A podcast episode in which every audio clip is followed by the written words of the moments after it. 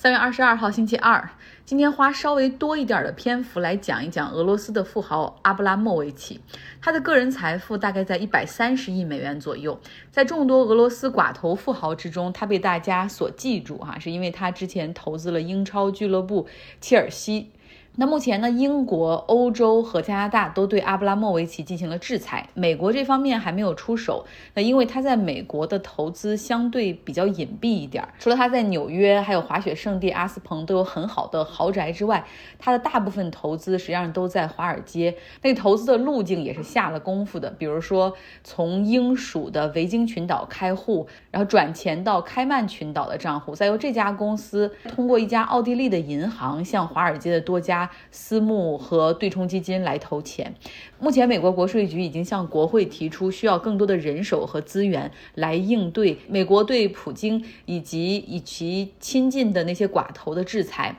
同时呢，国会准备立法，要求华尔街的投资机构去更多披露他们客户的信息。来说完这些哈，今天我们要用这个时间主要回答三个问题。第一个问题就是今年才五十五岁的阿布拉莫维奇，他究竟是如何发家的？他买切尔西大概是二十年前的事情，那那个时候他才三十五岁就已经成为俄罗斯的顶级富豪，他究竟是如何做到的？那第二个问题就是他财富的分布哈。第三个问题就是他跟普京的关系究竟怎么样？我记得他很早哈就把资产开始往外转移，然后从俄罗斯出来，经常在欧洲这边活动。美国后来他还加入到了以色列的国籍，我觉得是不是就狡兔三窟，担心某一天会被清算哈？所以他到底和普京关系怎么样？今天也要来解答一下。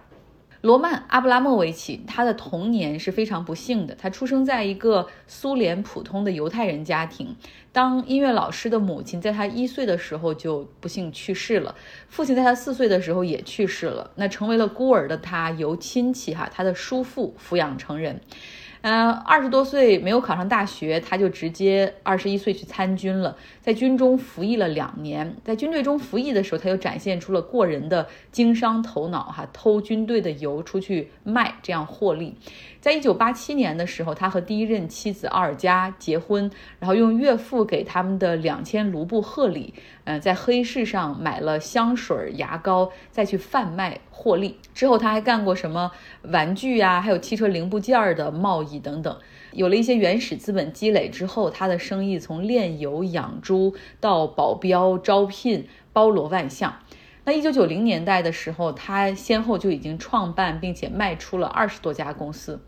真正让他的财富发生了质的转变的是与别列佐夫斯基相识。别列佐夫斯基是一个博士，哈，工程师出身，他是苏联科学院控制科学研究所一个部门的部长。然后后来决定下海经商，创办软件，哈，为苏联汽车制造业提供服务。那后来他的主要的投资都集中在汽车领域。这个别列佐夫斯基是和叶利钦未来的亲信，后来勾搭到了一起，哈，合伙成立了风险投资，然后在俄罗斯进行各种各样的投资。那个时候苏联已经解体了，啊，有各种各样的国有资产进行甩卖，然后他们就通过这样的方式去赚钱。在一九九三年的时候，别列佐夫斯基已经进入到了叶利钦的核心圈子，并且开始为他啊积极的去筹款。然后这个别列夫斯基甚至还买下电视台哈经营，成为媒体大鳄，也为了去帮叶利钦去拉票。那阿布拉莫维奇和别列佐夫斯基结盟在了一起，共同出资注册投资公司，然后并且呢，在俄罗斯开始甩卖联邦资产的时候，我们说叫甩卖联邦资产，但是好听一点的话叫进行经济私有化的时候，他们低价买入的西伯利亚石油公司。当时这两个人一人出了一亿美元，但是究竟有没有出那么多的现金哈，可能也得打个问号。嗯，然后买下了这个西伯利亚石油公司，但是这家石油公司实际上年产值就是三十亿美元左右。到后来，二零零五年的时候，阿布拉莫维奇将西伯利亚石油又卖回给了俄罗斯的政府，这个售价是一百三十亿美元。所以你就知道他的这个钱主要是怎么来的哈。在九十年代的时候，阿布拉莫维奇的目光后面还瞄准了俄罗斯铝业、航空业。呃，年仅三十岁的他就有了非常庞大的商业帝国，然后和叶利钦家族关系也非常的好，有人把他亲切称为提款机。呃，当然，叶利钦的自传哈里面把。他和阿布的关系称为父与子的关系，就是很亲密。在叶利钦挑选内阁的时候，这作为商业智囊团，呃，阿布拉莫维奇以及别列佐夫斯基，他们实际上都是力挺普京的。进入两千年之后。阿布拉莫维奇开始出售资产，肢解他的商业帝国。比如说，二零零三年的时候，他以十九亿美元的价格将俄罗斯铝业他所持有的百分之二十五的股权卖给了另外一个寡头。后面又以五点四亿美元出售了另外百分之二十五的他所拥有的股权。然后之后呢，这个阿布拉莫维奇曾经短暂的进入过政坛，当选过国家杜马，也就是议会的议员，还在普京掌权的最开始的那八年里面，他跑到俄罗斯远东地区的一个自治区当了两届州长，啊，还为当地人出了上亿美元慷慨解囊，哈，帮他们改善生活，改善基础设施建设。可以说，从叶利钦时代到普京时代，很多寡头是被洗牌的哈，因为一朝天子一朝臣嘛，我们都懂。这也包括当时把阿布介绍到叶利钦圈子里的那个别列佐夫斯基，因为他呢在库尔斯克潜艇沉没事件之后批评普京，而且是当面批评这件事儿。好多年轻的朋友可能不知道，就是当时这个俄罗斯的潜艇库尔斯克号出了故障，哈，就沉到海底。舰艇上有一百一十八名水手，然后他们就是敲打着船舱，发出这个声音，吸引其他的国家的潜艇通过声呐去发现他们。最后都锁定了他们的位置等等。西方国家说我们可以帮你把他们给打捞上来，但是普京拒绝，哈。最后这一百一十八名水手是全部死于这个舱内。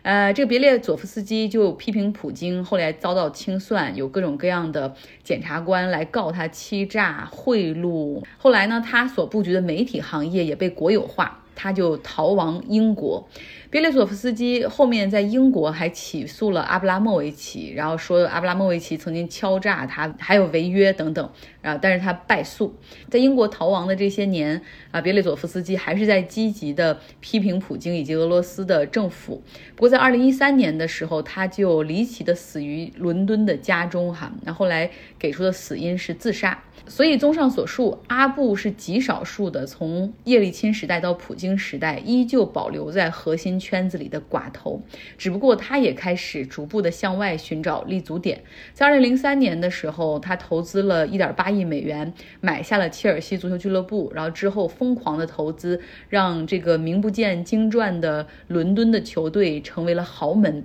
对于足球的热衷成为了阿布拉莫维奇的一个重要标签。他后来还自掏腰包给俄罗斯国家队请去了希丁克做主教练，哈，然后帮他们获得了很不错的成绩。与此同时呢，在婚姻上，阿布拉莫维奇已经离了两次婚，迎娶了第三任妻子。他的这个第三任妻子也大有来头，是俄罗斯，是普京时代俄罗斯石油大亨的女儿朱可娃。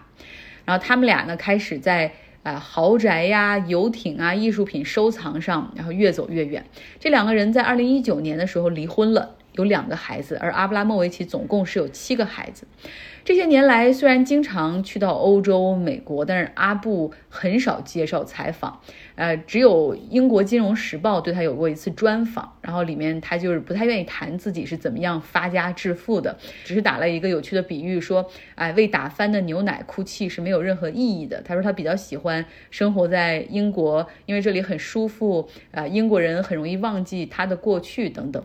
在欧美的时候呢，阿布也尽量去淡化他和普京的关系。不过在二零一八年的时候，俄罗斯有间谍在英国毒死了前俄罗斯的这种双面间谍之后，英国人还是推迟了阿布拉莫维奇的商务签证的续签，并且要求他进一步的披露他的一些财务状况。阿布呢开始转向以色列，因为他自己是犹太人的身份嘛，所以很容易就获得了以色列的公民身份。后来他在特拉维夫以及另外一个海滨城市是荷兹利亚都拥有豪宅，然后他也很热衷于当地的慈善，比如说给特拉维夫大学捐过三千万美元的奖学金，然后还给当地的医院也是捐几千万的美元，还捐钱给了一个叫大卫基金会的。呃，这样的一个慈善组织，这个慈善组织主要是那种去买地，买巴勒斯坦人的地，然后呢，帮助犹太人迁入，相当于是支持犹太扩张的这种主张。另外呢，阿布拉莫维奇在欧洲这边还资助了反纳粹屠杀犹太人纪念堂。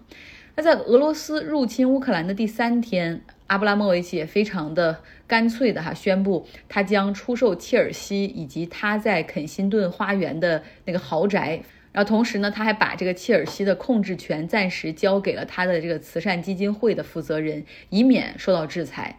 目前呢，阿布最公开的资产在英国是一家伦敦交易所上市公司 Evaras。它拥有百分之二十九的股权。这个工业集团在俄罗斯、美国、加拿大都拥有钢铁厂。在俄罗斯入侵乌克兰之后，这家公司的股价已经暴跌了百分之八十九。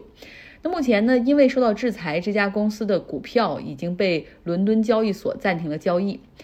除这个公司的股权之外，阿布在英国大概还有二点五亿美元的这个不动产的。组合包括房屋、写字楼、酒店和土地。那其中，在伦敦市中心最好的地段，它大概就有五十三个豪华的公寓和住宅。另外，它在欧洲还有两架私人飞机、直升飞机、两个游艇。